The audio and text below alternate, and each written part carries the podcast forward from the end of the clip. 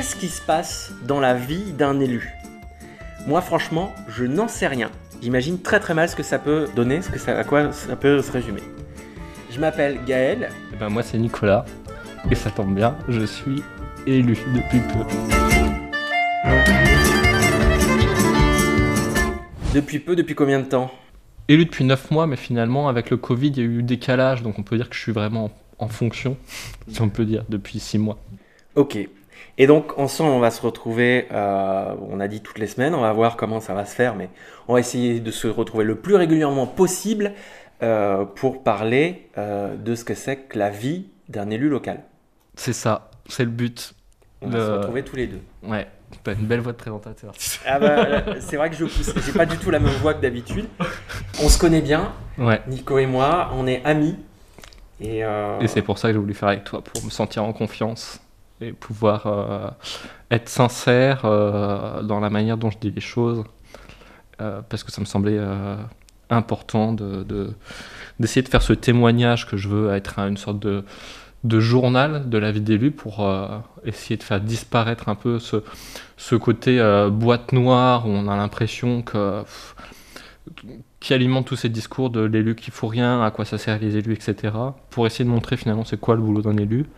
Et puis rétablir de la confiance, et puis, euh, et puis rétablir aussi plus de transparence de la vie publique. Et, euh, et pour faire tout ça, parce que c'est un exercice qui est pas qui est pas facile, que j'ai jamais fait. Moi, je suis, je suis pas, jamais fait de communication. euh, De, et j'aimerais d'ailleurs que ce soit pas vraiment de la communication, mais vraiment un journal. Et j'avais besoin de faire ça avec un copain. Parce que justement, je vais essayer aussi d'être la voix, de, de poser des questions qui paraissent naturelles quand on est un administré, c'est ça que je suis euh, par rapport à... Non? Un citoyen, c'est mieux, non? Un citoyen. Mm.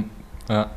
T'es un peu mon patron finalement. C'est- toi qui décides de, de qui va prendre les décisions euh, en fonction des, des programmes et, de la confiance que tu mets en les gens. Donc euh, l'élu, il donne des orientations au service, mais celui qui fait élire l'élu, c'est toi. Donc un peu mon patron. Puis rien ne se fait sans, sans- sans pression citoyenne hein, en général. hein. Il n'y a que ça qui fait bouger vraiment fortement des lignes.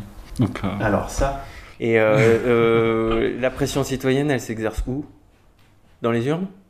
Dans les urnes, mais pas que. hein, Je veux dire, quand quand il y a des gens qui votent, quand il y a des gens qui font un happening, quand il y a des gens qui disent qu'ils sont pas contents ou qui écrivent ou qui font ou qui se débrouillent pour faire paraître un article dans la presse, ben ça a des influences sur les, les- les décisions qui sont prises derrière. hein. Si, si, si des choses passent et que rien n'est dit, tu continues comme ça. Si, si ça remue un peu, s'il y a des propositions, s'il y a des demandes de rendez-vous de fait, ça montre qu'il y a une vraie attente citoyenne et, et en fonction, euh, les, les décisions prises sont pas les mêmes. Très clairement. Ok. Bon, bah, on, on verra un petit peu... euh, Bon, ouais, je digresse. mais- Euh, ben, je sens que tu vas digresser souvent, et en même temps, c'est parce que euh, il y a de la passion.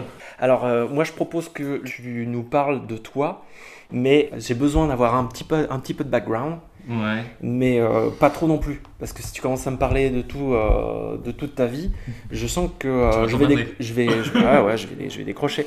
Donc, je me suis dit euh, que tu aurais 30 secondes pour présenter ta vie personnelle. Ma vie personnelle Ouais. en 30 secondes? C'est ça, et c'est à partir de maintenant. Euh, je suis papa et euh, ça c'est le gros de ma vie personnelle euh, aussi. J'aime bien bricoler. Je fais dans l'éco-construction. J'essaye d'être fidèle à mes principes. Puis j'aime ça, l'intelligence manuelle. J'aime dessiner. Je suis être un peu artiste, être dehors et voir mes copains, voir des coups. rigoler et avoir plein de projets et faire les choses avec les gens. Voilà. Je suis dans les 30 secondes t'es à 27 secondes. Putain, et ça, c'est ça. C'est c'est magnifique. Alors, je m'attendais pas à ça. Ok. Allez, euh, la même chose, 30 secondes, mais c'est pour présenter ton parcours politique. T'es prêt? Euh, ouais, ouais, ouais. Allez, c'est parti. Euh, j'ai toujours été un peu rebelle, je crois. Je, je dirais que mon parcours politique au début, c'est euh, c'est les CMEA. Euh, J'étais animateur et pour moi, c'était déjà le début de la politique dans le sens où apprendre à vivre ensemble, à monter des projets avec les enfants, etc. Pour moi, ça a été ça. Et puis, euh, je, vais- je suis pas du tout dans les 30 secondes déjà. Je, étudiant à l'école du paysage, je me suis battu pour la pédagogie et c'était génial. C'était un beau moment de fête en même temps qu'être un grand combat auquel je croyais, où on se battait pour le fond. Euh, avec une très belle manière dans la forme citoyenne et artistique dont on a porté ce combat.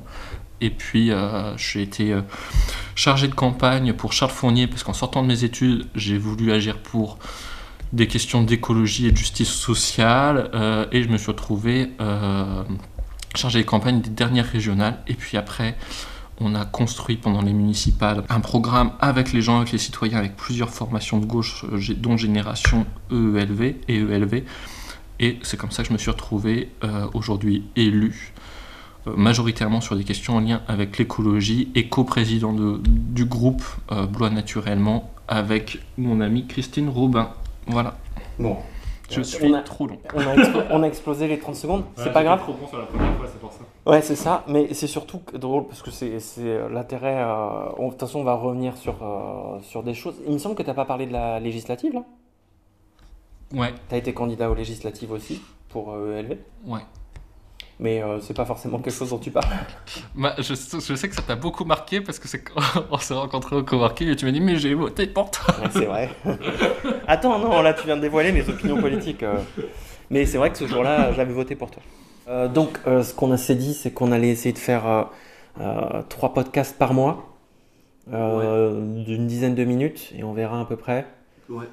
Euh, mais on fera, on fera ce qu'on ce qu'on pourra, et, et peut-être que ce sera plus, parce que c'est souvent plus dans ces cas-là.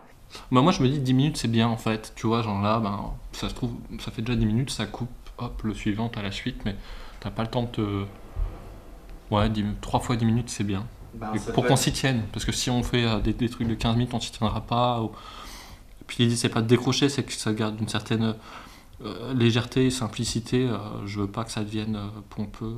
Non, mais bon. mais, mais en même temps, je veux pas non plus que ça, ça devienne. euh, qu'on en fasse un truc euh, euh, débile parce qu'on veut pas que ça soit pompeux. Je, je veux aussi qu'on parle de fond et de contenu. Bah et ouais, qu'on soit ça. intelligent. Mais, euh, mais 10 minutes, je pense que c'est un bon format.